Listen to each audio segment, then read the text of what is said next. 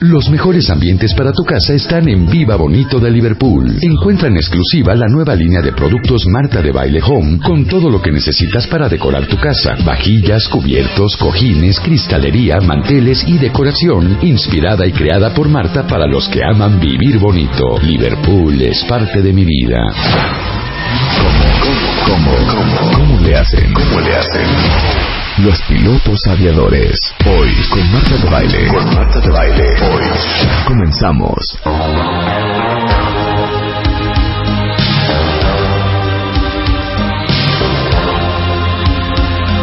Cuentavientes, un aplauso para nuestros pilotos y copilotas y pilotas y primeros oficiales de Aeroméxico en ustedes quieran saber, miren, vinieron aquí como una ofrenda navideña para que en esta Navidad usted viaje más que nada con tranquilidad.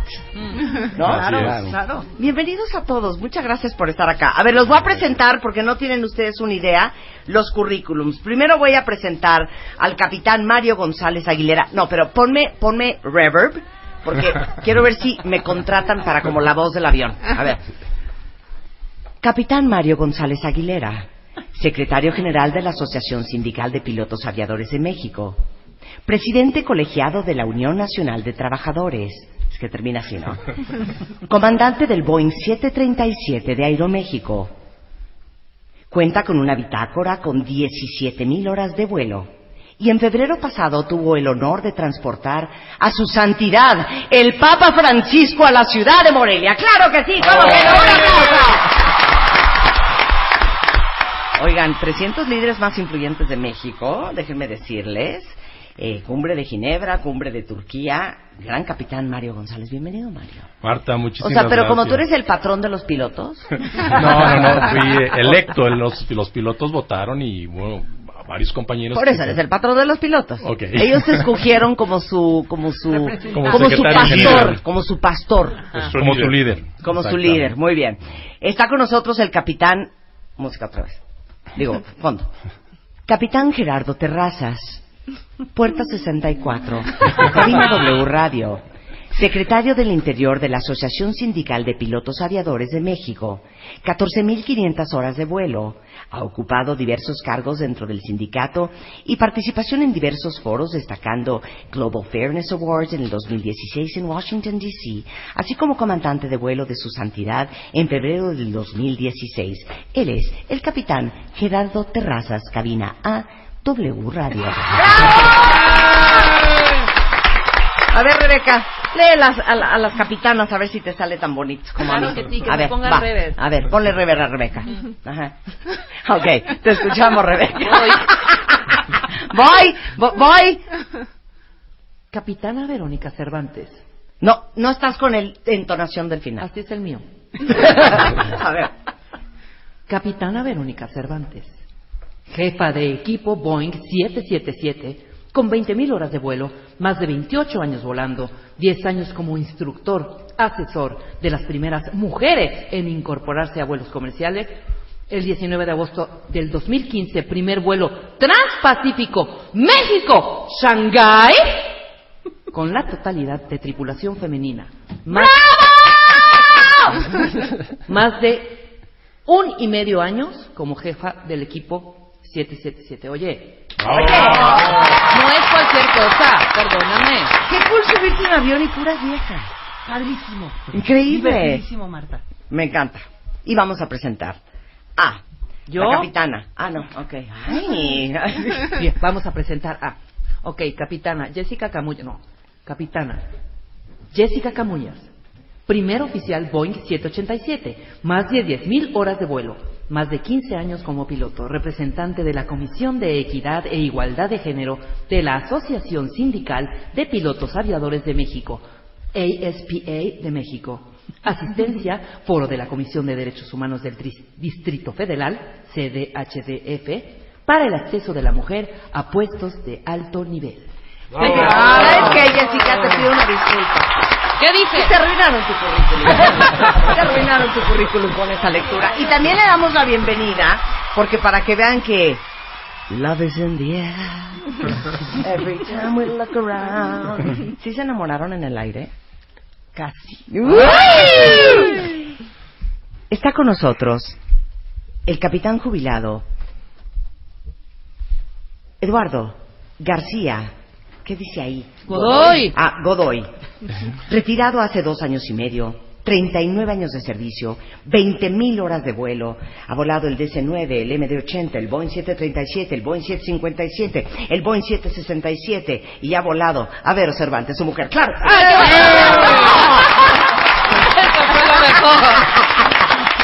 ¡Qué bonito! Bienvenidos a todos. Oigan, yo nada más quiero, la primera pregunta tiene que ser la obligada. O sea, ustedes cuando eran niños decían, Quiero ser piloto. quiero ser, quiero ser aeromoza. ¿O qué dijeron? No, no, fíjate que en mi caso no sé cuál sea la historia de cada quien. Pues yo quería ser turista. ¿Tú querías ser Sí, turista? Mi mamá me llevaba mucho al aeropuerto de la Ciudad de México y veíamos los aviones y a mí me encanta viajar. Dije, bueno, pues esto es Hija, a mí me encanta viajar. No hay forma que te vuele un avión. Ni me interesa Claro, aprender. pero fue lo más cercano a poder hacer lo Eso que sí que ¿no? sí. ¿Tú, Jessica? Yo, bueno, de niña no, no tenía idea que quería ser piloto. Fue hasta como la prepa, más o menos, que yo tuve claro que quería estudiar aviación. Aviación. Sí. No sobrecargo. No. Dijiste, oye, sobrecargo no, estar tenía ahí, la eh, idea. Yo tenía idea armando de- toboganes. Y... Mario, Ahí también ya aproximadamente como en la preparatoria, uno de mis hermanos había intentado entrar a la escuela militar de aviación y desde ahí como que se me había... eh, perro, fue- ¿eh? Y no lo aceptaron. No lo Así que aceptaron. voy yo. no, no, no. Entonces, posteriormente apliqué para la Escuela Militar de Aviación. Admiraba mucho a los cadetes. Me recuerdo mucho una, una anécdota. Estaba el Mundial de México 86 y era la inauguración y están ahí los cadetes así, todos con sus uniformes elegantes, padrísimo. Y, y los admiré desde entonces y cuando llega esta convocatoria de las escuelas militares, Sí. pues apliqué y afortunadamente me quedé y pues hoy pues, aquí estamos, seguimos todavía volando con mucho gusto y sobre todo aprovechar el, el micrófono para Sí. agradecerte, la verdad es que padrísimo todo tu equipo, todo tu programa es, es interesantísimo. Y a nombre, así que debo aprovechar a nombre de la Asociación Sindical de Pilotos Aviadores, pues agradecerte esta oportunidad. ya, Te voy a decir Mario, te porque- amo. No, ¡Déjame fumar! En el avión. Eso vamos a empezar a, vamos a empezar a, a negociarlo. ¿no? no, sabes qué decirte, sobre todo porque tenemos la oportunidad en esta ocasión de, ¿cómo es tú? De divertirnos, pero aclarar muchos mitos, porque hay muchos mitos en la aviación. Claro, claro, por supuesto, ¿no? Y para eso está. ¿Y saben qué quiero hacer, Mario? Sí. A ver si me conectas con una amistad. Quiero traer a- a- al de la torre de control. Ah, cuando ustedes Sí, tenemos se me hace, muy buenos se me hace fuertísimo, ¿no? muy a ver. Eduardo, ¿cómo te nació a ti? Híjole, bueno, pues yo de niño eh, acompañaba a mi papá a que él se fuera de, de vuelo, o sea, de viaje, y yo lo que quería hacer era el cuate que manejaba el tractor que jalaba el avión. A mí ese cuate se me hacía, no sé, La neta. cinco o seis años. Sí. En esa época mi papá me dijo, bueno, imagínate lo que cuesta uno de esos aviones. Ahora, si tú chocas ese avión, imagínate la endrogada que te pones. Sí, Ahora imagínate que chocas un avión contra otro avión. sí. La endrogadota que te... No, se me quitaron las ganas. Se me quitaron las ganas hasta hasta después de, de, pues, una, un una, acercamiento fallido a la Escuela Superior de Ciencias Marinas y me, me, me volví sobrecargo. Dije, un año, un año voy a ser sobrecargo. Sí. Viajes y viejas. Sí. Este, y, y bueno, cuando vi de, de lo que se, traba- eh, se trataba eso de lo de volar aviones, dije, no, pues yo puedo hacer eso. Y ahí me, ahí, ahí me fui, ¿Y qué estuviste? 39 años. más o menos, sí. Wow. Te lo juro Toda que se me hace, se los juro, ahorita les Es voy a decir mi opinión. Todavía no sé su qué quiero hacer cuando sea grande. Ay, adorado. Oye, no doy crédito a su trabajo, ahorita les voy a decir por qué. A ver, mi queridísimo, este, es que no sé por qué estoy forzada a decirte Jorge, porque conozco un Jorge Terrazas, pero eres Gerardo. ¿Y a ti? Fíjate que en mi caso, Marta, ah, yo sí, fíjate, desde pequeño. Desde siempre, desde que me acuerdo, siempre tuve un interés personal por los aviones. Incluso trabajo en papá, siempre viajaba muchísimo por cuestiones pues, de diferentes proyectos y teníamos, viajaba mucho en avión y para mí lo mejor del viaje era subirme al avión y cuando llegaba al destino ya quería regresarme nuevamente. porque el avión era lo que más me gustaba. Entonces, en mi caso particular, siempre desde muy, muy pequeño tuve esa, ese interés. Pero nada más les tengo que hacer una pregunta a los cinco. O sea, ¿no les dan, ahora sí que no le da, como dice Rebeca, la vasca, ganas de vomitar, Náusea. náuseas, deshidratación, dolor de cabeza, mareo, falta de Llevan ya oxígeno un en el entrenamiento, cerebro? Marta, de años. ¿Qué? O sea, neta, porque yo creo que para muchos es un asco. Es asqueroso. Mira, pues yo sí tengo que confesar que a veces cuando voy de pasajera, antes más que ahora, ¿eh? me, me mareaba. Entre Sí, más atrás iba del sí. avión, más me mareaba. Pero ahora ya no. Ya nada. Ya. ¿Y no les da asco, ganas de vomitar, vasca? Mira, la- realmente te puedo decir, hablando como piloto, realmente la cabina es muy diferente Sí. a la que Qué perra eres. No, no. Sí. la percepción es creen que van diferente. en primera, no tienen idea dónde van. Exacto. ¿Por? No, la- lo que pasa es que la percepción cambia completamente. Sí, yo me imagino, no es el mismo el que va en el coche, en, en la Cadillac, ¿verdad?, al volante, que el que viene en la cajuela escapando de vomitar. Sí, por supuesto. Inclusive tú, algunos pasajeros que tienen mucho miedo y que tienen alguna oportunidad de, de estar en la cabina alguna ocasión, Sí. realmente les cambia el panorama, ¿no? Las cosas se ven de un punto de vista muy, muy diferente. Entonces Claro. eso de náuseas, mareo y todo, No. pues evidentemente en la cabina no, no es así. No, Pues no está se igual siente. que como un coche, perdóname. si ¿Qué? yo vengo manejando mi auto, Sí. no, No me mareo en absoluto. Sí, Pero si sí. viene alguien atrás, por ejemplo, con Marta, si yo vengo de Pues- copiloto de Marta, Sí. yo vengo con el vómito aquí. No, pues cómo maneja. Como nuestra amiga María. Sí, claro. Sí. Maneja Oigan, muy deportivamente. yo manejo muy deportivo. ¿Cuántas mujeres pilotos hay? En Aeroméxico 34. En total, lo que en, en las empresas que tenemos contrato colectivo son 74 compañeras. O sea, y que- cada, di- cada año se incrementa y se incrementa. Nunca me ha tocado un vuelo con una mujer. A mí sí. No. Te fue la Nunca. mejor experiencia de mi vida. No sabes qué Ay, bueno. Rebeca. ¿Qué Te voy a esta? decir una cosa. ¿Qué voy a tal cosa. lambiscona? No, Fue la mejor experiencia de mi vida. ¿Y los hombres qué? Me lleva un piloto México-Cancún, que de verdad, perdón, ¿quién, mm, me imagino que pues andaba de No era yo. pistadón, ¿no? Qué manera de resbalarse previo al... Hasta la cola tocó. Uno cree en estas cosas cuando uno va en el avión, ¿no? Primero, resbaló en la... pi- O sea, hizo. Cuando... A mí mi momento ideal es cuando dicen tripulación, 10 mil pies. Ahí yo digo, ¿Pero Ya. cómo es otra vez? tripulación, 10 mil pies. Entonces dije, perfecto. Ha dicho eso y empieza una cosa y un movimiento y una... Y entonces yo no me puse tan nerviosa hasta que empecé a ver las reacciones de, sobre todo de unos japoneses que son bastante tranquilos. El japonés te puede estar cayendo el avión y van jetones hasta babeando. Bueno, Hasta empiezo a ver que el, los que el- ojos. que el japonés agarra la manita de la japonesa o de la china o de la coreana. Un movimiento espantoso, horrendo. Entonces yo me pongo a ver la, la ventanita y dije, cuando yo ya veo clarito, Sí. ¿no? Ya pasó el rollo. Sí. Dicho y hecho. A los cinco minutos se vio clarito y ya no. Espantoso lo- La manera de aterrizar peor. O yo así de, sí, sí lo endereza, sí lo endereza. Me regreso con una piloto. Pero yo ya, nerviosa, y cuando oigo, la capitana, pues dije, en la madre. Si la ida fue así, el regreso ya veo, pues. No, el gen- mejor vuelo, o sea, yo de O verdad sea, los admiro. que son más delicadas. Más que nada te voy a decir que, cómo veo yo. Los pilotos son como los anestesiólogos, ¿sabes? ¿Cómo? En el momento que despiertas de la operación y ves, te vale madre el doctor. Le dejas la mano al anestesiólogo que te sacó. Cuando el piloto te logra aterrizar sana y salva, ya, es lo mismo, ¿sabes? O sea, un beso en la Si no, boca. si no hubo sangre y el avión está en una sola pieza, fue a la bueno. pilota, hasta A ver, los teléfonos nos ¿Qué onda con el aterrizaje? Pues mira, la Porque a veces le sale bien y a veces de veras. Yo digo De veras. son muchos- que hagamos De por veras. orden. A ver, hagamos ¿qué? por orden. A ver, ¿qué? Por orden primero. Ok. Lo más eh, es peligroso, los momentos más peligrosos primero del despegue. Según Rebeca, que el despegue y antes de los 10.000 y los primeros 15 minutos de vuelo es donde te puedes morir. Definitivamente Yo son, voy contando ¿Qué? te digo, Es lo más ¿Sí? crítico. sí. O sea, lo- la parte, nosotros dividimos ahora sí que el vuelo en diferentes etapas, el ascenso, el, el despegue, el ascenso, el crucero, lo que es toda la aproximación y el aterrizaje. Y efectivamente, lo que es la parte del despegue es la más crítica crítico. porque no tienes velocidad y no tienes altura. ¿Cómo, Mario? Pero déjame decirte lo, lo bueno, lo interesante, lo importante. Eh, los pilotos aviadores de todas las empresas este, pasamos a adiestramientos muy rigurosos y donde te ponen una y otra vez falla de motor después del despegue o antes del despegue para que lo, ahora sí que te lo sepas de cabo a rabo. Entonces, de tal suerte que a aquel piloto que no eh, aprueba esas vale, esas pruebas, esas prácticas, pues no puede irse a la línea hasta que no estén todas perfectamente Ajá. O sea, ¿de qué pasaría si despegas y se te apaga el motor? Así O sea, es, la prueba. exactamente, porque es la parte más crítica, ¿no? ¿Por qué?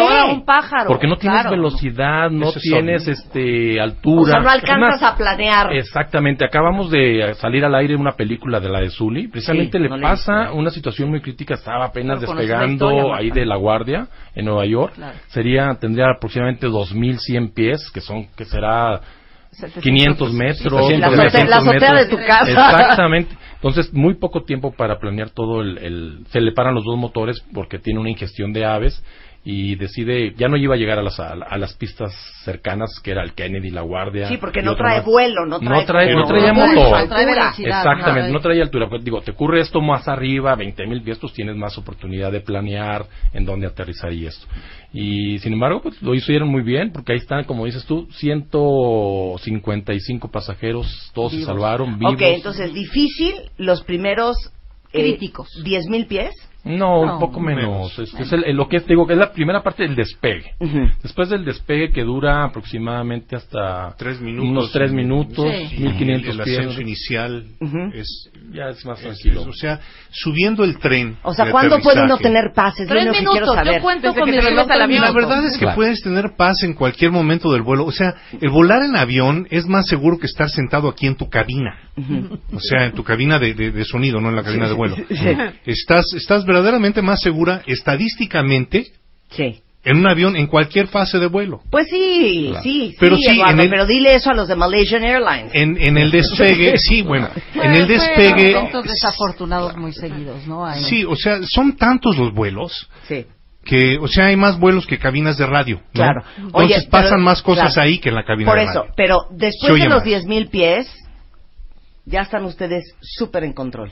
Sí, claro, o sea, No, ya sé que están en control desde que despegan, tiempo. pero ya 10.000 pies, ¿estamos bien? sí, a 10.000 pies llama- es lo que llamamos abajo una cabina estéril, donde nadie puede tener ninguna distracción que no sea el vuelo en sí. Entonces ya arriba de 10.000 pies, evidentemente ya las condiciones, nada más no en cabina, sino de tráfico, terminal, otros aviones en el área, es- Sí. empieza a disminuir y evidentemente empieza a entrar a la etapa ya afuera de esas eh, grandes áreas congestionadas y evidentemente eh, baja todo ese, ese, tipo- ese, ese estrés Ok, que abajo. ok, aterrizaje.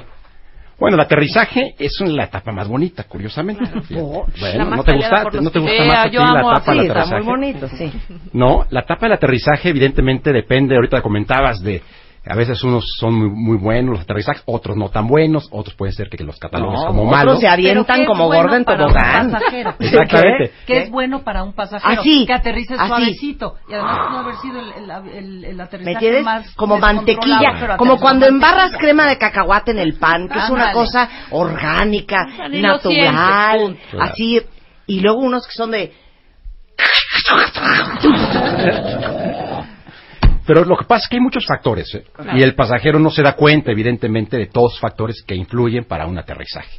¿No? Hay aterrizajes, dependen mucho de las condiciones climáticas, condiciones de viento, temperatura, y también hay otras que incluso, eh, como lo decía Verónica, el pasajero puede perce- per- per- eh, percibir, vamos, que hay un aterrizaje un poco fuerte, pero las condiciones ameritan ese aterrizaje, incluso es un excelente aterrizaje Con, considerando... por condiciones de pista, por condiciones de viento y algunos otros factores. ¿no? A ver, si la pista está mojada, ¿les cuesta más aterrizar? Sí, Sí, cuesta trabajo frenar. Normalmente-. Frenar. Ahí, ahí es, es, o sea, es, es crítico el, el- el tener un, o sea, si tiene uno un aterrizaje muy suavecito como el que te gusta, Sí. en una condición en donde tienes agua en la pista, puede ser hasta peligroso. Claro. O sea, te recomiendan que entres ahí con un Positivo. hundimiento de 300, 500 pies por minuto y sea positivo, ¿sí? Porque en el momento en que, en que, en que asientas el avión, ya tienes contacto y tienes, tienes más control del mismo sobre la pista. Cuando aterrizas muy suavecito, todavía el avión está medio volando cuando aterrizas. Exacto, y se te puede patinar. Y ahí es más fácil, pues sí, que, que si lo consideras así, que se te patine, ¿no? A ver, ¿qué, otra, ¿qué otro factor hace difícil el aterrizaje? Viento. El viento. Ok. Pero pues si ya están ahí pegados, ya casi. Fíjate que la, otra es la elevación de los aeropuertos. Tú si te fijas, así como pasajero frecuente, la velocidad a la que aterrizas con respecto al terreno en un aeropuerto como la Ciudad de México es muy diferente, es mucho más rápida a nivel del mar. Al de Nueva York. Y evidentemente requieres más pista, requieres el avión aterriza mucho más rápido y son condiciones este eh, pues diferentes, un poco más complejas que En eh, México que por decirte Nueva York. correcto, Nueva York es nivel del mar. Nivel del mar. México, bueno, pues tú sabes, son Pero 7300. nivel del mar. ¿Perdón? ¿Por el viento? Hay menos aire. menos Lo aire. que Ah, pasa es que el el aire. aire, el aire se... Haz de cuenta que el aire, la atmósfera, imagínatela no como aire, sino como si fueran este eh, cobijas, ¿no? Entonces tú te metes a tu cama y tienes ocho cobijas, ¿no? La de, cuando, cuando tú estás hasta abajo, pesan más las cobijas. Si tuvieras nada más, o sea, te, te- te acostaras tres cobijas arriba, pues, o sea, pesaría menos. Esa compresión que tienes de las cobijas es lo que pasa con el aire. ¿sí? El aire se comprime y al comprimirse se junta más y hay más aire. Por eso es más fácil respirar a nivel de mar Claro. Que en, En en, en el, en el- sí, o, O en Bogotá, el por lago, ejemplo. en el lago, No, en lago en. Y sin embargo, déjame decirte una Sí, cosa. sí. Nosotros tenemos un dicho, dice que cualquier, aterri- cualquier vuelo en la que te bajes caminando es un Buen pues, buen aterrizaje. Porque efectivamente con lo que decía Luis Gerardo. Cállate, Mario. No, es que en serio, es que déjame, déjame si decirte. usted viaja, baja en una sola pieza, fue un buen vuelo. Fue un buen vuelo, efectivamente, porque efectivamente todos los factores que ya se mencionaron son importantes. Muchas veces el pasaje califica todo el vuelo, todo, el- todo lo que se hizo por un aterrizaje suave. Pero en realidad no sabes eh, lo que se tuvo que hacer con, con evadiendo tormentas en la planeación, eh, el manejo del tráfico, los patrones de espera, o sea, todo eso.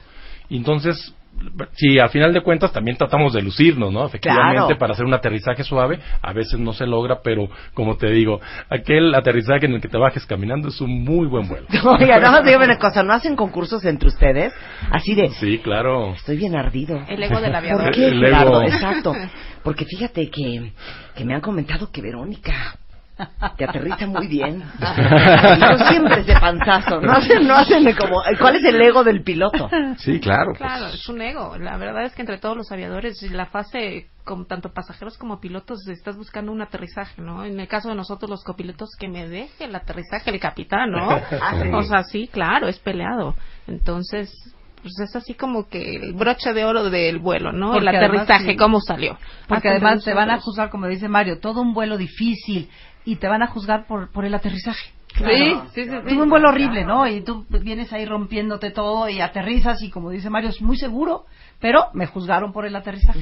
Claro. Bueno, regresando del corte, todas las preguntas que tengan para nuestros pilotos y nuestras pilotas, capitanes y capitanas, primeros oficiales, háganlo en redes sociales, en Facebook y en Twitter. Hacemos una pausa y regresamos. Tenemos todavía hora y media más para seguir hablando con ellos. Cinco, no se vayan. Nosotros ya volvemos. ¿Cómo, cómo, cómo le hacen? ¿Cómo le hacen? Los pilotos aviadores. Hoy con Marta de Baile. Con Marta de Baile. Hoy comenzamos. Estamos aquí con cinco pilotos, capitanes, capitanas, eh, primeros oficiales de Aeroméxico y nos están contando todas las peripecias. Vamos a aclarar todos los mitos, todas las dudas que tienen los cuentavientes y no saben la cantidad de mails y de tweets y de Facebooks de amor, admiración, miedo, lujuria. Hay lujuria en el. Dice aquí una cuentaviente, a mí lo que más nerviosa me pone del avión son los pilotos encantadores. Ah, ya, ligadora. Si vas a Miami, no a ligar al avión. Que ya te quería, ¿Eres casado, Mario? Sí. Ah, bueno, Eduardo también. Saludos a Gerardo, ¿qué Flor. También casado. Ah, que la canción Yesenia. Ye- Jessica, perdón. También casado. No, pues ya, no hay nada. No les puedo ofrecer nada cuentavientes el día de hoy. Dice aquí una cuentaviente, mi hija tiene 17 años y quiere ser piloto. ¿Dónde puede estudiar? ¿Cuántos años? ¿Cuánto cuesta? Todo eso contéstelo de volada. De Vas, volada Mario. te lo contesto. Puedes estudiar la carrera en escuelas en México, escuelas civiles, eh, un promedio de dos años, o también te puedes ir a Estados Unidos. Y precisamente, rap- rapidísimo aprovecho, y es una iniciativa que está promoviendo mucho la Asociación Sindical de Pilotos, es que, a lo mejor tú no lo sabes, pero en las universidades públicas se gradúan cada semestre, cada año, miles de doctores, miles de licenciados, miles de arquitectos, y hasta el día de hoy, no existe una sola universidad pública que haya graduado un solo piloto aviador. Y no es justo para miles de mexicanos jóvenes talentosos Que que, no tienen los recursos claro. porque la carrera es cara. Claro. Que quisieran ser pilotos y a lo mejor lo harían mejor que nosotros, Sí. porque son más talentosos que nosotros, pero no pueden porque ninguna eh, universidad se ha preocupado por impartir esta carrera. Entonces, ojalá este haya oídos a esta a esta propuesta. Rector de la Universidad Anáhuac, Ibero, Tec de Monterrey, UNAM. UNAM, UNAM. eh, UAM, UAM. ¿cuál, cuál otro me falta? Politécnico Nacional. La UVM, el Poli.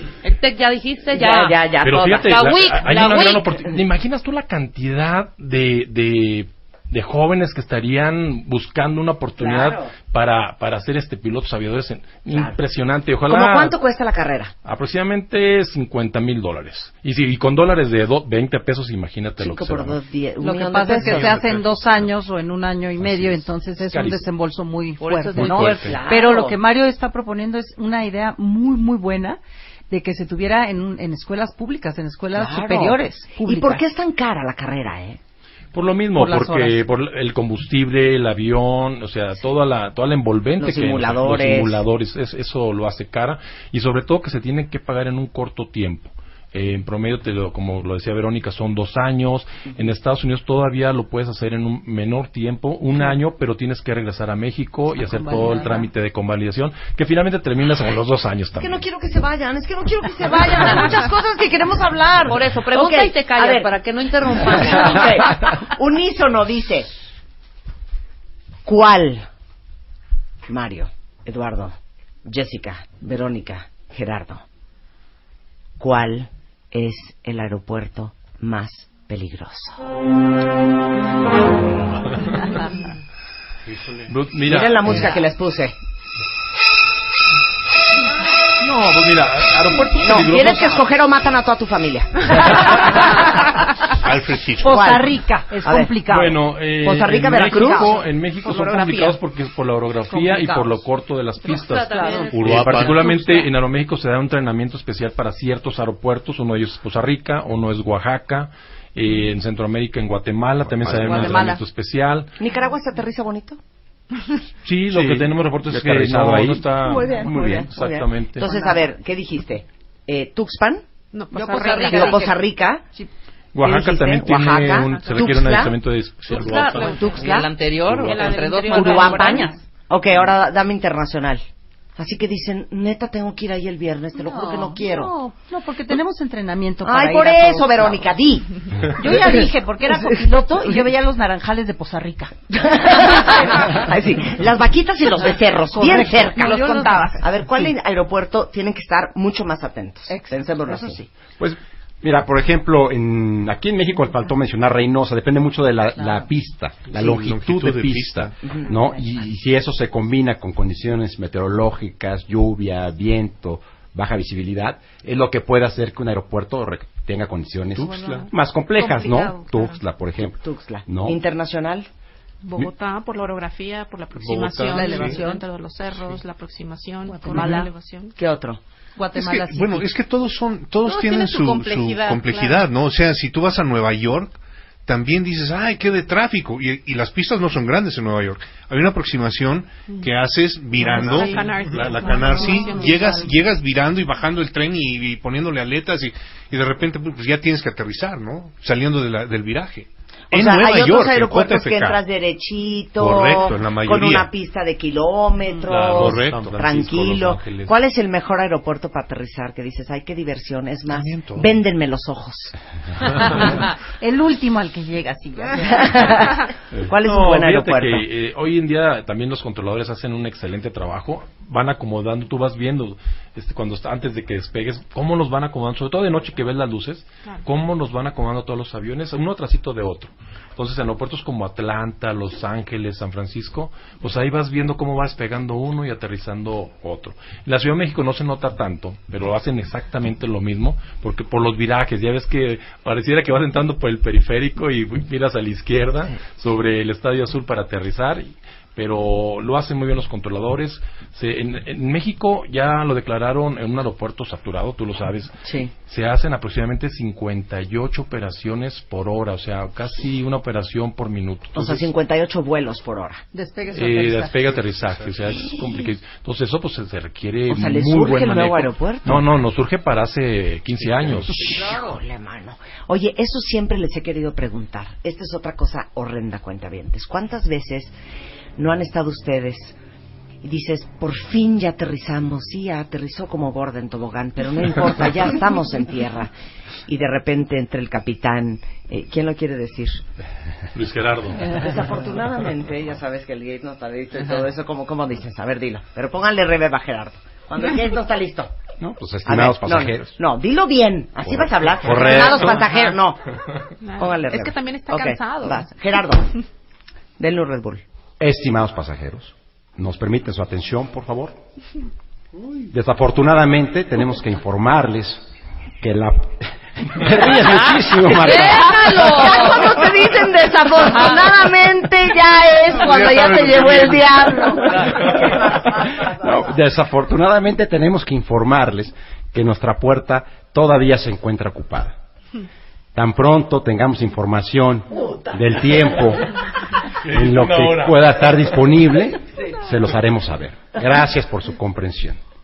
Y la realidad, fuera de este speech, Marta, fíjate, fuera de este speech, esto se ha vuelto evidentemente común en la Ciudad de México.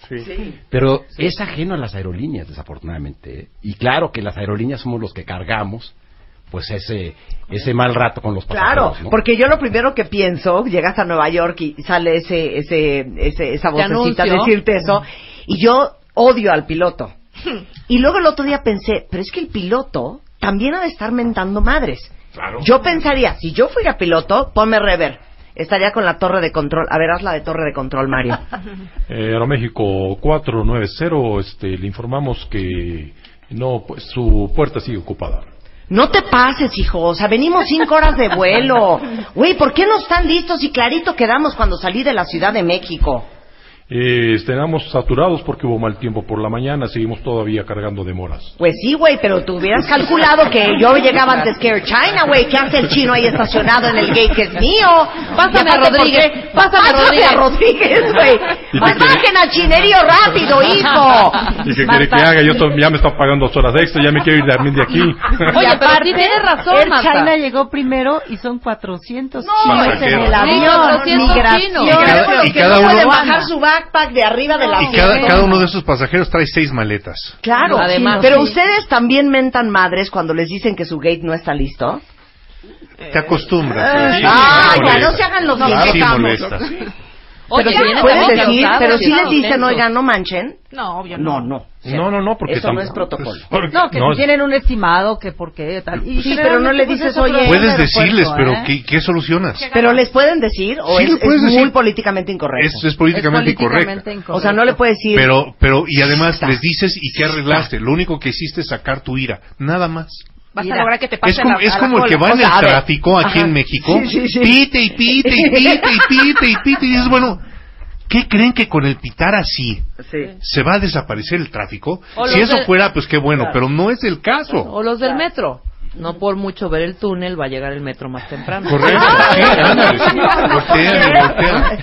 No por ver mucho el túnel va a llegar el, el metro más temprano. Ahí están viendo. Sí, es- yo, yo sí entiendo porque sí ando en metro.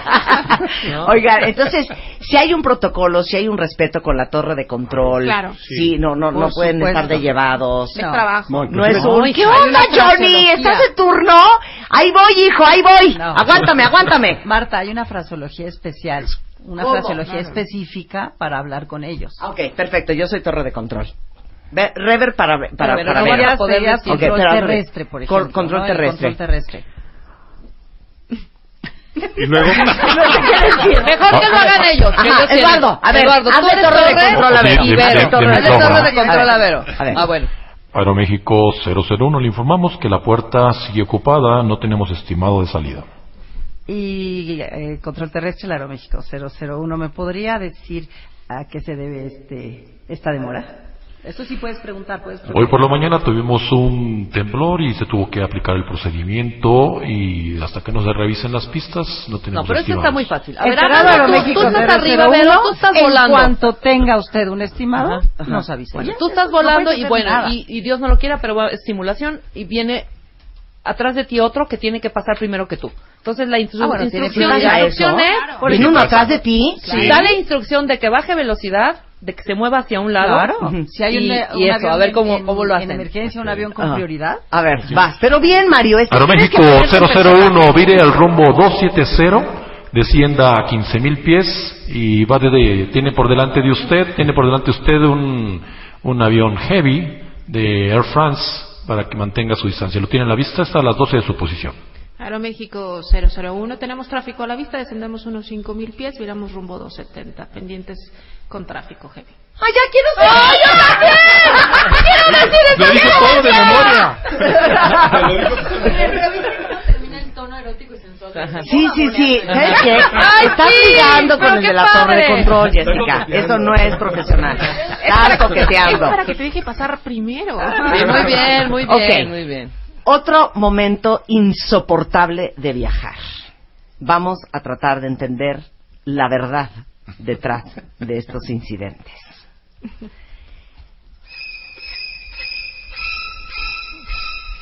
Pasajeros del vuelo 744 a Piedras Negras, Coahuila, saliendo por puerta 74, su vuelo está demorado hasta nuevo aviso. No, bueno. Ahí también los odiamos, queremos que lo sepan. Sí. ¿De quién es culpa? Depende qué pasó. A ver, Claro. ¿qué pasó? Tú como pasajero nos vas a odiar, dice, porque dicen, estamos esperando la tripulación. La tripulación no viene de la casa, no es que me levanté, me desay estoy desayunando y espérenme tantito, ¿no? O sea, vienes de otro vuelo, simplemente tienes una secuencia. Si tu vuelo llegó demorado y estás esperando el otro avión, pues se va a demorar el vuelo. Entonces, la saturación del aeropuerto de México, el mal tiempo. Entonces, también tú traes una jornada, lo que tú ya quieres también es terminar tu secuencia Y de vuelo digamos del que día. Piedras Negras está cerrado. ¿Para qué despegas si, si está cerrado por, por mal Claro. tiempo? O porque un avión o porque un avión se quedó en la pista o tuvo se ponchó una Claro, llanta. Lo que pasa es que lo que Y todo el mundo piensa no es por intrigar, es Claro. claro, se no demoró el avión, ¿eh? Los pilotos no quieren. No, no, No, se demoró el avión porque traen un desmadre desde el vuelito en la mañana a Durango. Entonces todos van tardes, no están organizados, no hay lo que viene siendo su bitácora y entonces ya se les complicó y entonces ya los de las nueve de la noche que estamos en San Luis Potosí salimos a las once de la noche. El lunes, eso sí fue de verdad, se demoró el vuelo dos horas. Y entonces te dicen, Desafortunadamente por saturación de tráfico en el Aeropuerto Internacional de la Ciudad de México, el vuelo está demorado. Calculamos salir 10.20. 10-15. Pasajeros del vuelo de San Luis Potosí a la Ciudad de México. Desafortunadamente, eh, seguimos en espera de eh, una autorización de salida del Aeropuerto Internacional Benito Juárez de la Ciudad de México. Eh, la hora de salida es 10.45. No, qué horror. Pasajero, ay, no sabes qué dice ya. Pásenme un coche y me voy a ir manejando. Y no, es- no han- nunca han inventado ¿Por qué es que se les va a acabar la gasolina cuando están en el aire y decir, ya, ya no traigo, ¿eh? Traigo ya lo mínimo. Y yo siento que American Airlines y China Airlines y los demás sí traen, y yo no traigo. Que me hagan cancha. No pueden hacer ese No, tipo de cosas. no, eso no, eso, es- eso no lo podemos Lo hacer. checan. Es falso. Pero sí ha ocurrido, o sea, de hecho tenemos protocolos cuando ya llegas a un combustible mínimo, tienes, hay dos etapas. Cuando llamas a, es como la, la parte inicial, que con el combustible que vas a llegar es el justo que requieres para irte al aeropuerto alterno. Claro. Y ya no tienes posibilidad de hacer patrones de espera, entonces tienes que avisarle a la torre para que no se convierta eso en una emergencia. Claro. Entonces tú lo avisas, lo notificas y te dan prioridad. Ok. Y la otra llamada que ya, ahí sí ya de plano el- con el combustible que vas a llegar es muy justo, ahí sí tienes que de- de declarar un emergency, emergency fuel Ajá. para que te abran, ¿no? así que abran cancha porque... Ahí te voy. Ahí les voy como el borra. Exactamente. Fíjate que, per- perdón, yo nada más quiero anexar, porque lo que pasa es que también la aviación es un tema complejo, ¿eh? Y, y tiene muchos, muchos factores. Por eso es que las, hay a veces retrasos, demoras o cancelaciones. No depende de un solo factor. Son muchos. Tiempo, tráfico, infraestructura de aeropuertos, el mismo avión, el Siento que mantenimiento. todo es culpa de Air China. No, entonces... realmente se juntan muchos y realmente a veces pasa eso. Tripulaciones, los aviones están volando constantemente durante todo el, todo el día y evidentemente una demora pues acarrea un problema con el siguiente vuelo. Entonces es complejo, no es tan sencillo. Este, no son operaciones aisladas, vamos, ¿no? No voy a hablar todavía de turbulencia, no me está impresionando, porque Sí, aguanten, eso es el punto medular de esta conversación. A ver, hay, hay otra pregunta aquí en Twitter. ¿Qué es más seguro a la hora de que se apaga un motor? ¿Un avión, un Boeing 777, un Quetzalcoatl, un Dreamliner o un avionzuelo de... ¿Qué? un aeriolitoral. pues sí. O uno de hélices. Porque todo el mundo te dice, ah, vas en uno de hélices, no te agobies, güey, esos aviones planean. Todos los aviones planean. Todos, Todos los aviones planean por el ala. Eh, vaya, aviones comerciales mínimo son dos motores. O sea, se te va un motor, tienes el otro. Todos los aviones están diseñados para volar con un motor. Por eso lo que mencionaban hace rato, de la fase crítica del despegue, ¿no? O sea, te falla un motor, tienes el otro. Los aviones están diseñados a despegar en base a las condiciones climatológicas, el peso que tienes, carga, pasajeros, combustible. Con un motor eh, eres capaz de poder despegar y volar el avión. Pero, Entonces, pero, se te va el avión y... Puedes planear en un llanito y que veas un lugar sotototote para poder llegar, pero si estás eh, en estas circunstancias y hay 50 montañas, abajo una carretera y 80 edificios o lo que sea, pues ahí está más cañón. Claro, hay cosas complicadas y procedimientos que tenemos establecidos, como por ejemplo Aeroméxico que en el vuelo a Buenos Aires, que tenemos el cruce de los Andes. Es una fase muy complicada por elevación de los Andes. Sin embargo, aquí ya hay esta- eh, procedimientos establecidos. ¿En qué fase del vuelo estás cruzando los Andes? Si tienes una falla de motor, una despresurización, ¿hacia dónde te vas a dirigir? Eso ya está establecido. ¿A dónde te mueves? Conforme las millas que vas avanzando, hacia dónde vas a virar. Entonces, todos todo ese tipo de miedos que tiene Sí, la gente, sí, o claro. sea, nosotros estamos adiestrados y ya todo está contemplado, todo en el- la parte del vuelo, en un México-Nueva York, venimos analizando los eh, la meteorología de los aeropuertos alternos. Si tenemos Todo una falla, cambia. ¿dónde podemos ir? ¿Sabes qué? Eh, Miami está cerrado por mal tiempo, bueno, Miami no es una opción, vamos a buscar, Vámonos mándame, a Kentucky. mándame- Jálate para Kentucky, hija. No, y, Claro. y agregando, tam- también a eso, Jessica, por ejemplo, los vuelos trasa- transatlánticos, los vuelos a- hacia Asia, que estás próxima, ahí nos estabas comentando. aire. Nuestros aviones tienen, en Aeroméxico tienen autorización para volar con un solo motor hasta 210 minutos. O sea, está hablando de más de tres horas de vuelo, con un Oh, solo bien, motor. claro. Dile Entonces, eso a los de Malaysian eso- Airlines. no, fue otra, no, otra otra circunstancia, ahí no fue para nosotros. No, si te, te los llega a parar un motor a Sí. mitad del Atlántico, a mitad Sí. del Pacífico, tienes, o sea, puedes Planes volar de con, acción. tienes Ah, un de motor acción. para llegar a cualquier, más, incluso hasta el aeropuerto de destino si así lo quisieras. Ok, ¿qué prefieren? ¿Volar sobre mar o volar sobre tierra? Yo Es lo mismo. Sí, No lo ves. Pero es lo mismo, No lo hija. No es lo mismo aterrizar en el Triángulo de las Bermudas que en el Hudson. ¿Qué prefieren? O sea, Mira, yo prefiero volar sobre el mar. La, la vista es mucho más padre. ay, qué pesado. No, en pero- serio, en serio. Pero, no, no. tierra. Realmente es que depende qué tierra, ¿verdad? Todo, todo una cadena montañosa también es muy bonito. El cruce de los Andes. Ok, que ¿qué es más difícil? ¿Aterrizar sobre la Marquesa o aterrizar sobre el Atlántico? Ahí amarizarías, pero Claro. ¿por qué estamos tan violentos? Pues es que ni- o sea, Sí, ¿qué ninguna es de más las- fácil? ¿Aterrizar en agua? No, es más fácil en el aeropuerto, ¿eh? No, ya sé. No, sí, bueno. Pero ¿qué es más fácil? ¿Aterrizar en agua en una emergencia o aterrizar en tierra? En tierra... Los dos son No, complicados. no, Los en tierra, arbustos, Sea lo- unas vacas, sea lo unos que, lo que- perritos, sin, sin aeropuerto, dices. sin aeropuerto. No, pues Eduardo. definitivamente es más, es mejor en tierra. ¿En Por- tierra? Claro, mejor en sí. tierra. Eso incluso Sí, los manuales no lo dicen. el terreno Sí. también. ¿Qué es lo que pasa con el mar? En el mar, o sea, el oleaje, entonces es como Eso si... de que la vida es más sabrosa, sí también. Es otra cosa. Entonces sí es más complicado en el mar, definitivamente. Aterrizar. Así es. No, Siempre y en el mar vas a perder el avión. Se pierde. Bueno, ¿Por? Zully no lo, Ah, claro. no lo perdió. ¿Y yo por? Sí, ¿Y por? Sí, bueno, pero no- Pierdes Sí, el- pierdes, o sea, pierdes, pierdes la, la o sea, ya no es operable el avión. Sería muy difícil volver a operar un avión que se cayó al mar. Como un celular que se te cae el excusado. Igual. Exacto. Idéntico, idéntico. Si se te cae en la tierra, pues. ¿Por qué cuando uno va a una playa es un sangoloteo infernal? ¿Y qué tiene que ver el calor? Vamos a hablar de las turbulencias, de las bolsas de aire y vamos a hablar del momento más catastrófico de ahora sí nos vamos a dar todos en la madre. de ¿Cómo lo resolvieron? Mario. Jessica, Verónica y Gerardo. ¿Cuándo fue su día de Mayday, mayday, mayday. Regresando en W Radio. ¿Cómo, cómo, cómo, cómo le hacen? ¿Cómo le hacen? Los pilotos aviadores. Hoy con Marta de Baile. Con Marta de Baile. Hoy comenzamos.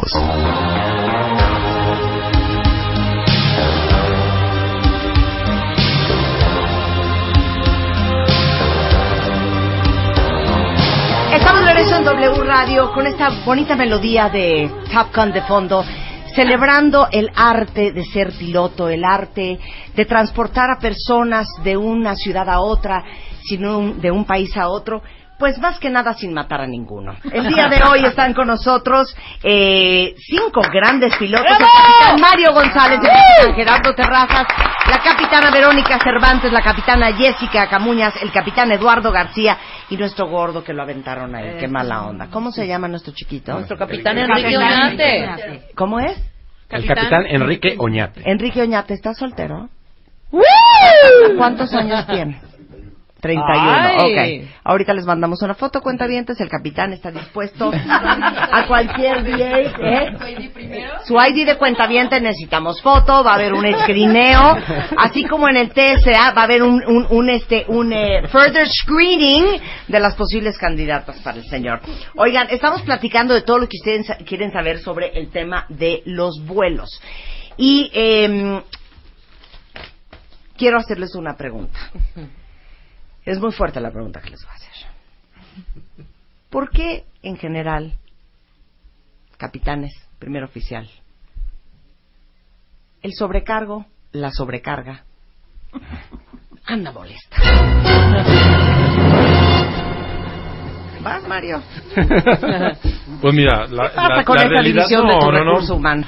Fíjate que qué buena pregunta se acaba acaba de salir porque eh, existe esa percepción en mucha gente. Nuestros compañeros sobrecargos es gente muy dedicada, son muchos años de trabajo. Por Eh, eso, Mario, por eso. Él quiere ser políticamente correcto.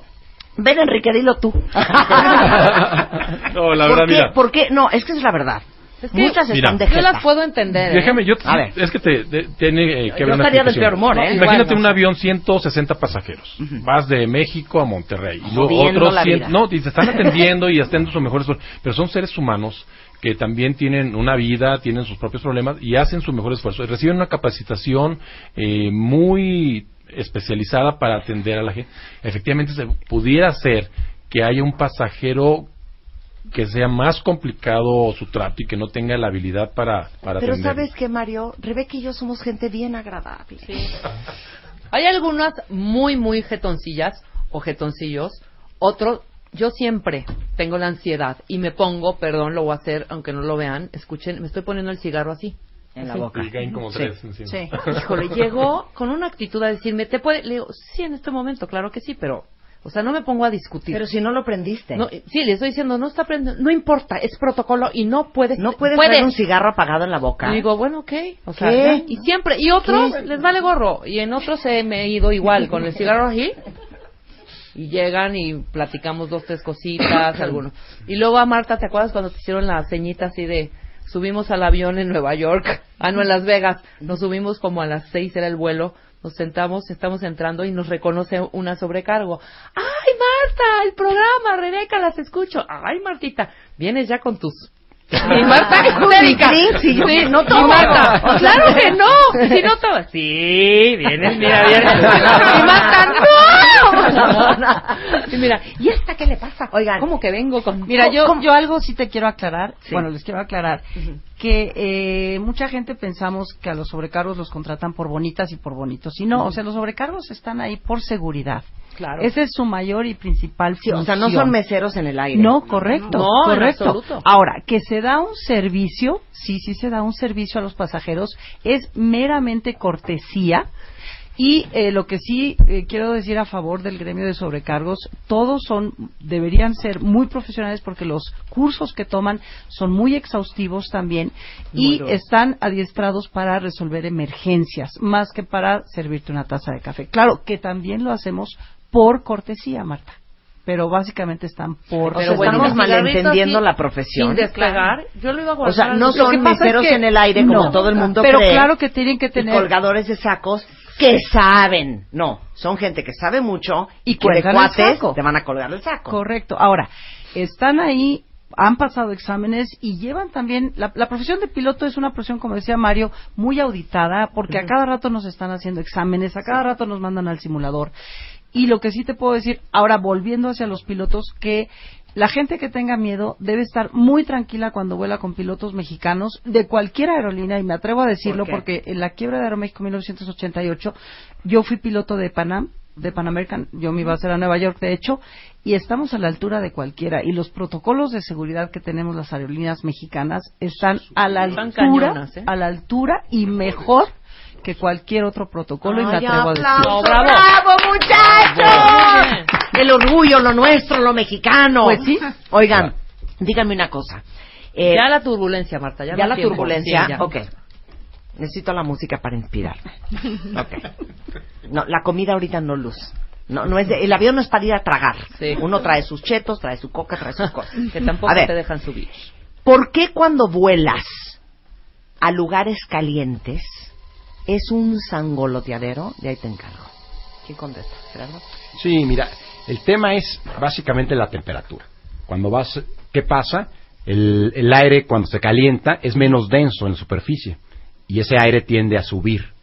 Y entonces evidentemente hay corrientes verticales, lo que llamamos turbulencia, y el avión al entrar a esa, a esa zona, pues evidentemente se mueve, ¿no? Y es pues únicamente molesta para todos los pasajeros. Entonces, aire caliente. Es aire caliente, efectivamente se calienta en la superficie. Ese aire es más ligero que el aire que está más frío en la parte superior y se, y se reemplaza el lugar, ¿no? Y se, co- se generan corrientes verticales. O sea, Básicamente digamos es que, lo que eh, funciona. el aire caliente, vamos a hacer una analogía. Si vas en una calle y hay un hoyo en el pavimento, se va a sangolotear tu coche. Son como, digamos, hoyos Mm. menos duros en... No, no, realmente analogía. corrientes. o sea, estoy tratando de ayudarlos. Claro. Lo que pasa es que, o sea, el aire es un fluido y no lo, no lo concebimos como tal, ¿sí? Es un fluido como el agua. Ahora, si fuéramos en el agua, ¿sí? En un barco, ¿sí? Si tú sales en un lago a las 6 de la mañana, el lago está pues como espejito, y sales en un barco, pues no se mueve. Pero empieza el viento, empieza a moverse esa agua, empieza a moverse ese fluido, y tú estás metido en ese fluido. Entonces lo mismo pasa con el avión. El avión va dentro de ese fluido que es el aire.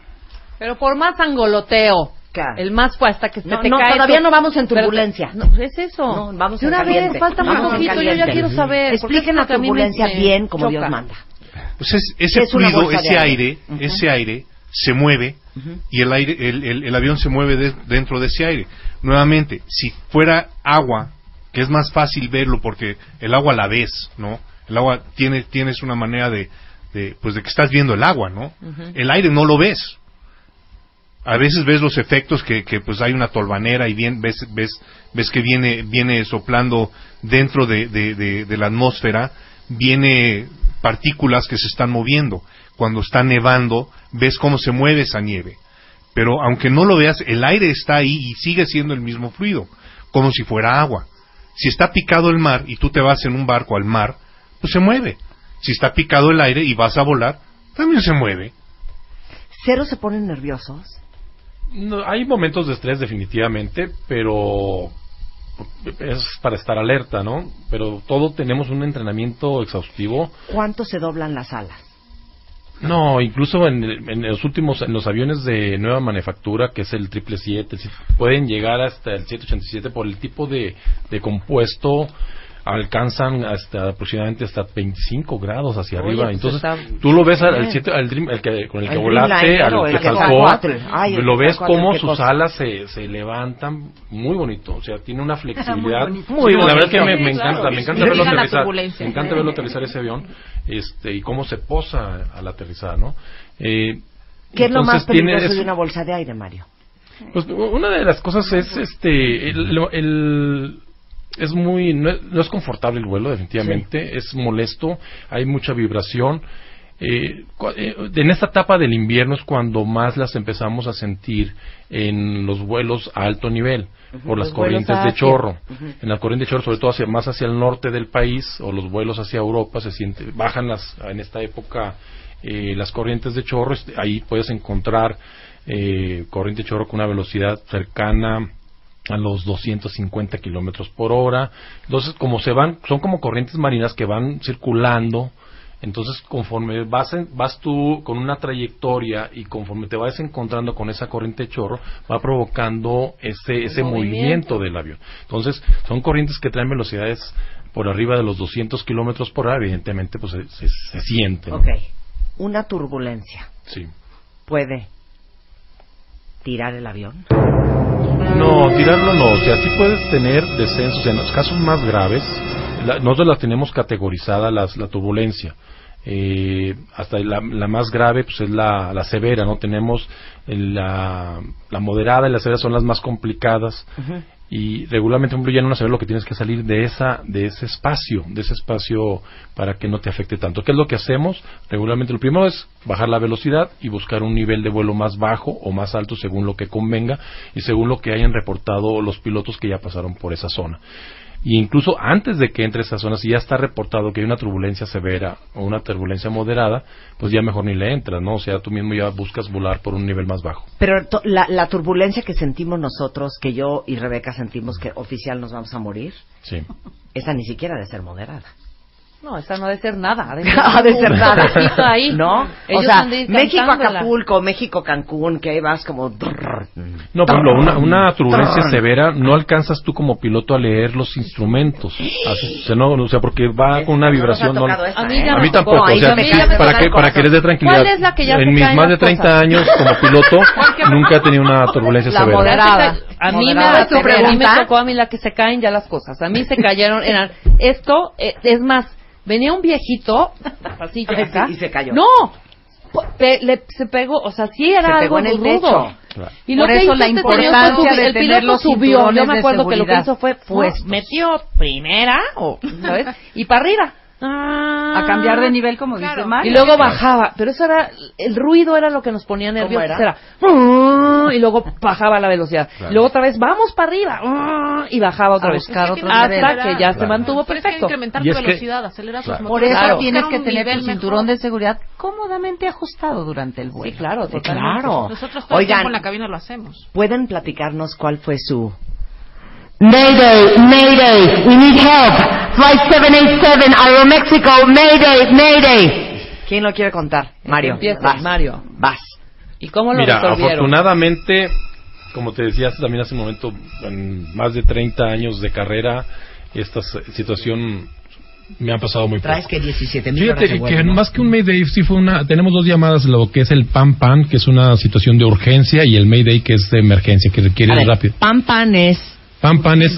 Urgente. urgente, es urgente, pero todavía nos hacen emergencia. Ay, o sea, y sigues con el es, control. me está llevando Mayday, el sí, ábranse porque ahí voy y es- necesito toda la ayuda posible, ¿no?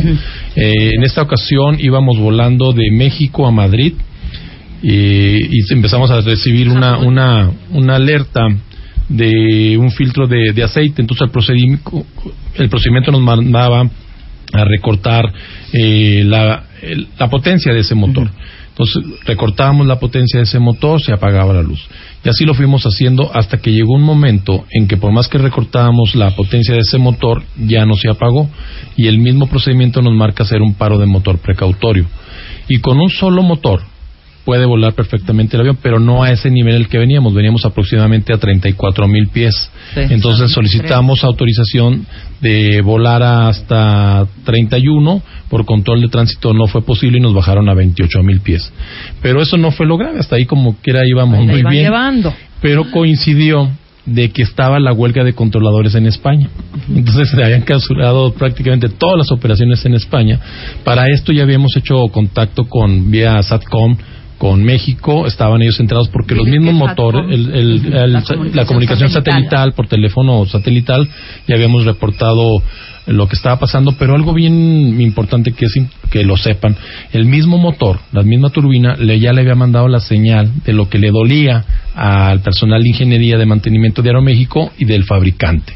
Entonces ya ellos ya estaban trabajando sobre cuál sería, podría ser el siguiente curso de acción nos hacen una recomendación de volar hacia, hacia París, pero el análisis que se hizo ahí como pilotos fue que no tenía sentido atravesar la península ibérica y que seguramente todos los aviones de Europa que iban a España se iban a ir a París.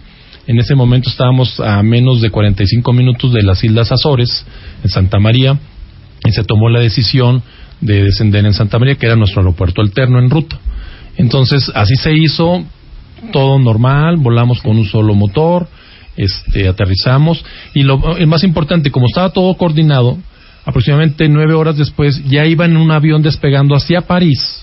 El que salía a París más tarde ya iba con mecánicos, ya iba con refacciones, entonces la demora fue mínima. Por eso. ¿Y qué le La dijeron a la gente? exacto, ¿qué le dijiste a la gente? La verdad. encantado, Mar. Le dijiste- Trae una falla en el No, avión. pero ya Sí, aterrizando. claro. No, no, no, en el aire? vuelo, en el vuelo. Es que, Qué mala onda, María. Eso no, No, se hace, ¿eh? pero Yo estaba prefiero que no me controlado.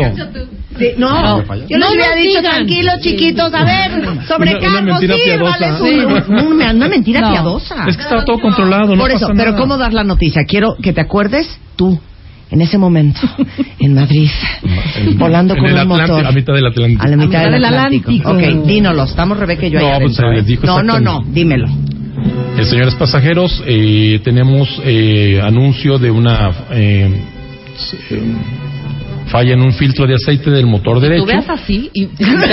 Estoy tratando de recordar. Tenemos un... Estoy este, estudiando porque estoy un- tratando de recordar. Yo ya, ya me metí el Jagger. Sí, A ver, va, segunda Bueno, oportunidad. sí, no, a ver, va. No, eh, tenemos un problema con el motor derecho. Vamos a desviarnos al aeropuerto alterno que es Santa María Sores. Está a 45 minutos. Está todo bajo control. Sigan las instrucciones del personal de cabina. Y siempre es por su seguridad. No Y- me hubiera dado, ahora- o sea, ahora- no me hubiera dado Pero déjame decirte otra cosa. Ajá. Pero en el avión no se sintió nada. O sea, no se sentía. Sí, claro, no si yo no les digo nada, o si más bien si lo- no, No les decimos nada. Pero Marta, Rebeca, hay una cosa muy importante en aviación. Siempre es mejor decir la verdad, como con tus hijos. Mejor diles la verdad. Claro. ¿Sabes qué? ¿Sabes qué? Qué bueno que estoy oyendo esto. Cada vez que oiga la voz del capitán me voy a atacar- para tapar los oídos. no, quiero, no quiero saber. No quiero oír, no quiero oír. Regresando del corte, el Mayday de Gerardo, de Eduardo, de Jessica y de Vero, regresando en W Radio. Venga. Marta de Baile W. Estamos en donde estés. Estamos hablando con eh, cinco pilotos, eh, una capitana, una primera oficial eh, de Aeroméxico, sobre todo lo que ustedes quieren saber sobre los viajes. Pero ahorita les acabo de preguntar, porque ya no hay maydays más cardíacos que el que contó Mario, entonces ya no hay nada más que contar. Pero nos vamos a, nos vamos a ir a cuáles son los, los, digamos que los aeropuertos desde el punto de vista del personal más difíciles en el mundo. Entonces, decías Gerardo que en Sudamérica es bien difícil por, por es un lenguaje que nadie entiende. Sí, es muy complejo, ¿eh? Ver, inclusive, ¿cómo porque eh, eh, aunque es un es español, vamos, no, a veces no puedes entender porque la fraseología internacional es otra completamente, ver, ¿no? es muy regional. Ahorita les dábamos un ejemplo. Aquí en México decimos eh, en Aeroméxico mantenga en patrón de espera, por ejemplo. Y ya sabes que tienes que dar vueltas. es un patrón de espera, evidentemente, para que recibas una autorización posterior. Y en Sudamérica, en algunos lugares, bueno, te dicen haga bolitas. ¿Qué? ¿Cómo dice? haga bolitas, Aeroméxico. Dices, bueno, la primera vez que vas o lo puedes escuchar, pues realmente no sabes qué te están diciendo. Así de O me sea, repite la quieres ir al instrucción. baño. ¿no? A ver, otra, otra. O hasta lo quieres, inclusive lo quieres decir en inglés. Sí, sí, ¿no? A claro. ver si en inglés le entiendes. Eh, otra, otra. bueno, Sí, decías pro- Verónica. sí, sí, por ejemplo, Aeroméxico, fulanito, vire proa Arsot, por decir una posición. ¿Qué? Vire directo Proa y proa Arsot. Arsot. Ponga su naricita directo a esta posición. este fijo, que se A llama este fijo, Arsot. Vire directo pro Arsot. posición. Sí, vire Ars- eh, pro- ponga proa Arsot. Ponga proa Arsot, bueno, en el que fuera yo barco, claro, es un, es un transporte. ¿Y cómo lo dirías proa normalmente? Vire directo a. O vuele directo al punto 025, tal. Vire directo a Arsot, desciende a unos 5000 pies. Ellos, Aeroméxico, Ok, Pro y luego, obviamente todos tienen que hablar perfecto inglés. No, pero los brasileños no, porque cuando vas a Sao Paulo, Ujú. pero quieres que te hablen en, en, no Claro. sé, en, Pero en ¿cómo es? portuñol A ver, o en ¿cómo es? algo. No, ¿Cómo no, es? es que no se les entiende, Marta. Verdaderamente no se les entiende. Entonces, yo lo que hago, por ejemplo, les hablo en inglés como si fuera idiota. Ajá.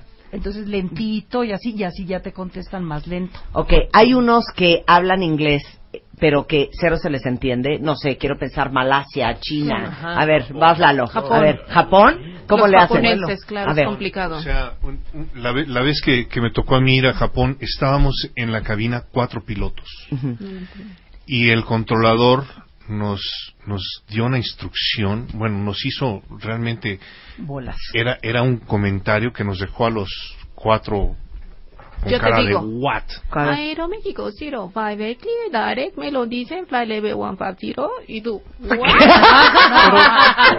Jessy, pero A ver, otra vez, otra vez, Jessica, va, vas, vas, vas, vas. Aeroméxico 057 clear direct, me lo dicen to fly level 150. pero, pero Jessica, esa, esa te la esperas. Este cuate nos decía, Arome, Aeroméxico Pfizer, Spe- Spewadriga.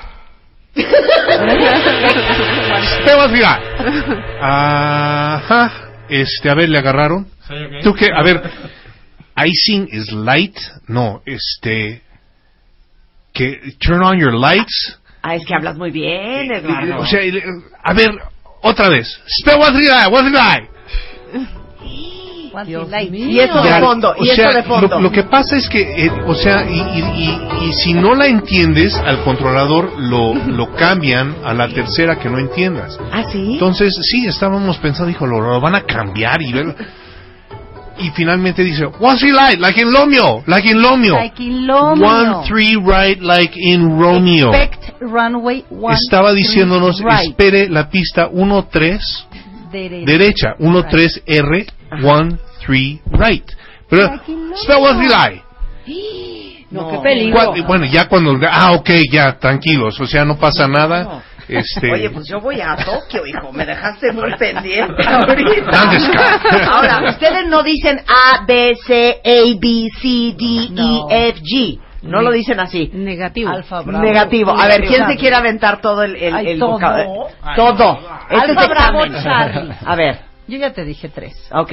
A ver, Alfa, Alfa. Bravo Charlie. Bravo. Charlie. D. Delta, Delta. Echo, Fox, E. Echo, F. Fox, G. Golf, H. Hotel, A- I. India. J. Juliet. ¿Te acercas? Juliet, A ver, Juliet. K. Kilo. L. Lima. M. Mike. N. November. O. Oscar. P. Papa. Q. Quebec. R. Lomio. Romeo.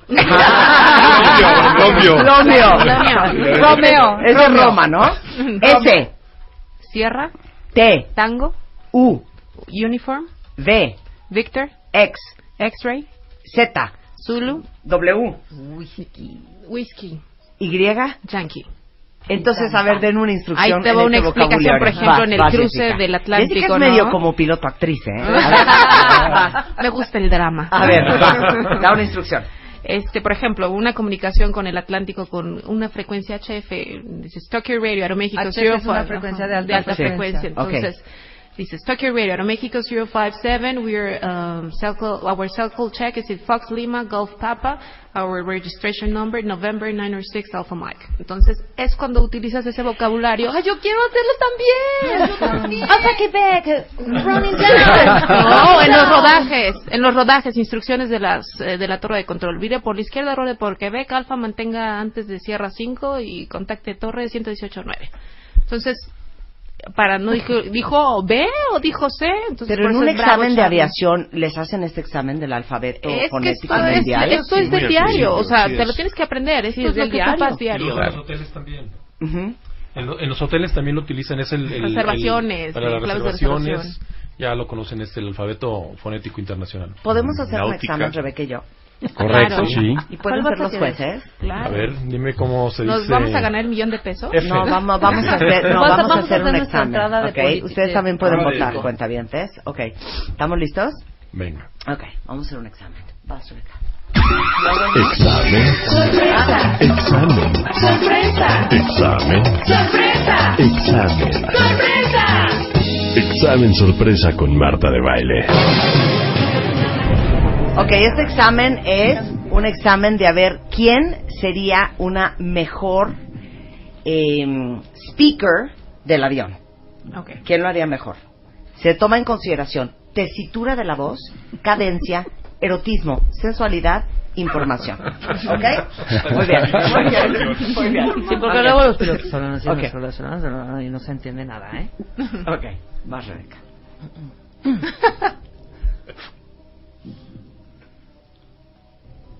Estimados pasajeros, buenas noches. Les habla su capitana Rebeca Mangas. Estaremos viajando...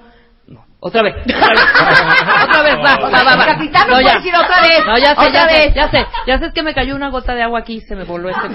Va, va, va.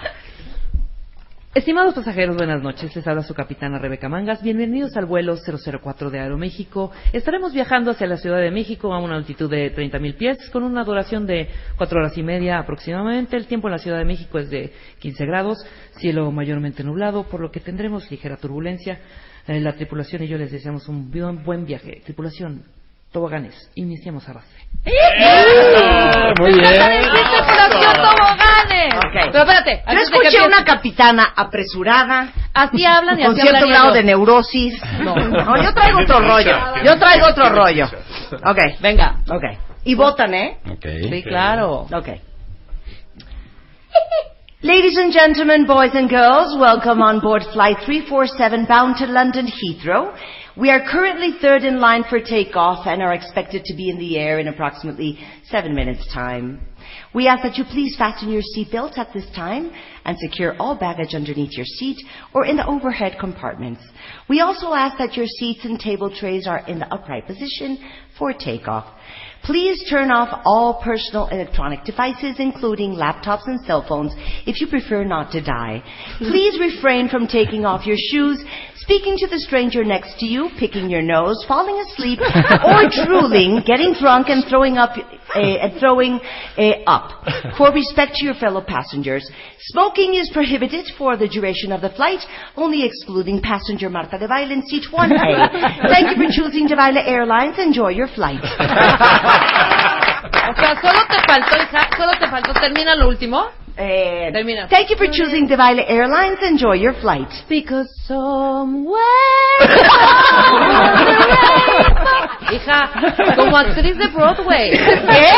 O sea, a ver, a mí se me está pagando el dinero. gentlemen, this is now in hand in hand. Bueno, ya. Ok. Empatadas, empatadas. Eduardo, tu opinión. No, yo, yo no hablo inglés, así que... Ay, no seas mentiroso. Leímos el acento. 1-0. A ver, te escuchamos, Eduardo. ¿Votaste por Rebeca? dijo, votó Sí, por ya. mí. Ok, 1-0. Perfecto, bien. no vuelves al programa. Va el, cap- va el capitán. No, no, definitivamente Marta, muy bien. Muchas Muy bien. gracias. Uno, uno. ¿Qué, qué fue lo que Uno, te uno. gustó? ¿Qué, qué sobre todo opinión me el das? contenido, el contenido, El contenido. Y, este, y sobre todo la franqueza porque te conectaste con el- ahora sí con los pasajeros. Exacto, hubo una conexión, hubo una empatía, ¿no? Vamos Jessica. Este, vamos uno a uno, ¿eh? Me gustó tu speech, el de que no ronquen y que por favor cuidado con los dedos en la de los zapatos, que no se estén picando la nariz, claro. que no le estén intenciando al güey de junto de ¿y tú a dónde vas? Pues a Hong Kong igual que tú, estúpido. ¿Me das el voto? el voto para Dos, Marta. Muy bien. Ok. No importa, no Doña importa. Verónica, A mí me de gustó Aeroméxico. mucho- a mí me gustó mucho que, bueno, que no hable con el extraño, porque eso es muy bueno Sí, para, para exacto. mantener, claro, tu Claro. privacidad. Me gustó mucho tu tono, tu cadencia, me gustó todo, pero mi voto es para Rebeca. Muy bien. diste un aviso de sobrecargos. No vuelvo al programa, pero... ok, vamos Gracias, dos. Solidario con el... Híjole, No, Gerardo. Pero es que, a ver, los pilotos no decimos que pongan sus cosas. A ver, pero yo no soy piloto, yo soy una sobrecargo. Ah, no. ¿Sabes qué? Que te digo yo desde chiquita. Tú dijiste Desde la cabina de Ni modo. desde la cabina de pilotos. A ver, No, pero es que dijo desde No, la ¿dónde cabina de bueno, pilotos. Es que era una sobrecargo Bueno, en no cabina de pilotos. No, espérame, aquí No vamos a detenernos en nimiedades. Ladies and gentlemen, dije. Boys and girls. Ah, boys and girls. Welcome on board flight 347 bound to London Heathrow. ¿Cuándo dije cabina de piloto? Bueno, no, importa, de nunca. todos modos va conmigo. Cats and dogs. Pero- Hay empate. Pero no, no, Ay, no mencionaste te a los, a los Cats and. Dogs. A los cats and dogs. ¿Ya ves? Claro. Ok, vamos dos, dos. Perfecto. Voto Eres una puerca, Verónica, pero dos, dos. Gerardo, te escuchamos. Oh, oh. ¿Qué te prendió? ¿Qué te ponle- ahora prendió? sí ponle tan, tan, tan, Mira. porque Sí, es sí, el sí. voto decisivo. La realidad es que los dos, los dos mensajes hacia los pasajeros, la verdad son extraordinarios. ¿sí? Te voy a decir por qué. gracias, y les voy a decir por qué. El primero que es en español, Ajá. evidentemente, fue muy apresurado, como lo dijiste, Marta. Sí, eso tenemos prisa para que Pero ¿sabes qué sucede en la cabina de pilotos? No tienes el tiempo a veces para poder dar un speech con el tiempo que quisieras o con la pausa, Cadencia. la cadencia, ¿no? Atrás en la cabina sobre carros es más sencillo. Al final puedes tener más tiempo, ¿no? Así que mi voto, como son speech o mensajes complementarios, unos de un piloto y el otro de sobrecargo, creo que se complementan y quedan empatados. ¿Saben qué? Yo no me quedo tranquila. Yo no me quedo tranquila. Pásate, Enrique. Rápido, no sé Ven, Enrique. No, espérate. No, el señor tiene- también es capitán y Ah, tiene claro. un derecho a opinar. A ver, Enrique. Enrique, te escucho. Definitivamente, Marta, lo hiciste muy bien, pero me voy por el lado del... ¡Gané! Ahí está, por andar diciéndole Enrique, no sé qué, no sé cuánto. Muy bien, Enrique, tú sí sabes de qué. Ahora, Les yo digo sí una cosa, se los iba a grabar gratis a Aeroméxico. no, sí se los volvemos a grabar. No, yo sabes que extraño muchísimo. Sí, un poco más de, cali- de calidez cuando dan sus mensajes. Por Y eso, que ya yo no hasta nos los dicen- hice reír. Espérame, y que ya no nos dicen en, a mitad de vuelo que hay en la ventanilla derecha y en la ventanilla izquierda. A su derecha está el Popocatépetl, a la izquierda el Iztaccíhuatl. Eso era muy bonito. Es que nos fueran Lalo. diciendo, hombre. Pues miren, no es por intigar, pero aquí Ignacio Fernández Eso dice, tranquiliza al- al A mí me pasajero. tranquilizaría escuchar la voz del piloto de Marta de baile, sensual y erótica. Muy bien. Siento que quedaron tantas cosas en el tintero que los ¿Cuándo vamos a tener que volver a invitar. Neta. Cuando nos Enrique es el, nos el, el, el que aquí El nos va a que decir. coordina. ¿Podemos hacerlo nuevamente, una segunda Sí. parte? Pues en enero. En enero. Órale, en enero. Y entonces todo lo que ustedes mandaron, se los juro que voy a, a- yo a sí guardar. tengo tiempo. Porque todas pues, el señor retirado desde hace dos años y medio. Viendo las hortalizas de su casa. Este, oigan, eh, no, porque quedaron un chorro de preguntas de la gente y creo que es bien interesante porque todos los que tienen muchísimo miedo a volar, yo creo que esto es muy alentador y sobre todo los que vuelan mucho y todo el día mentan madres y odias al piloto y le mentas madres a la sobrecargo, van a entender el gran mundo y el gran estrés eh, y la gran chamba que hacen por llevarnos sanos y salvos a nuestro destino los pilotos de Aeroméxico. Claro que sí, un aplauso para ellos. Leo Kurchenko es mi amigo. Ven, Leo. ¿Me oíste leyendo como sobrecargo? Ay, es que Leo, Leo sí puede juzgar.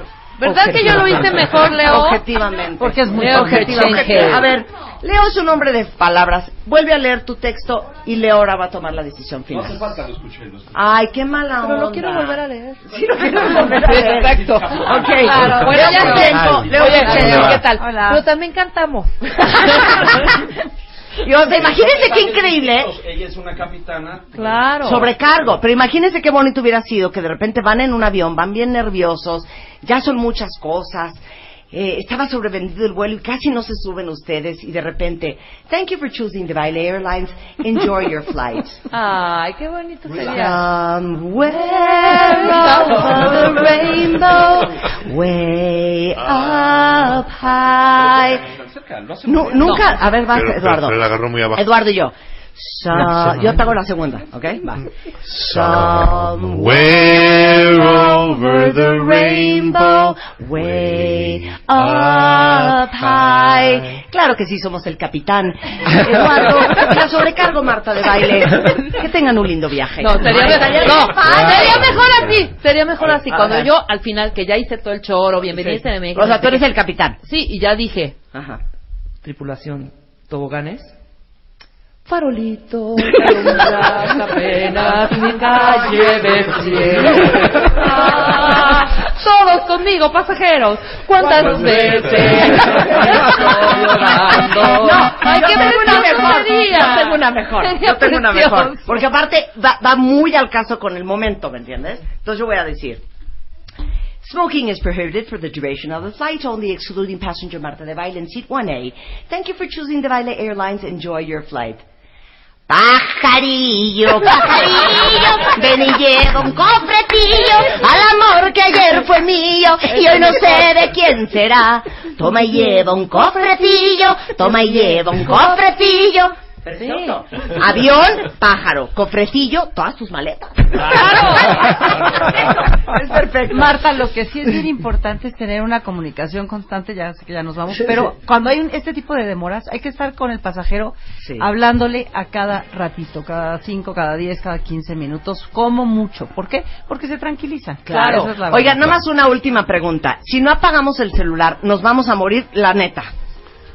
Sí. Sí, de todas maneras te vas a morir, tarde o temprano. Sí, correcto. Qué idiota eres. No ¿Pueden explicar qué pasa si no apagamos el celular? Si no lo ponemos en modo de avión.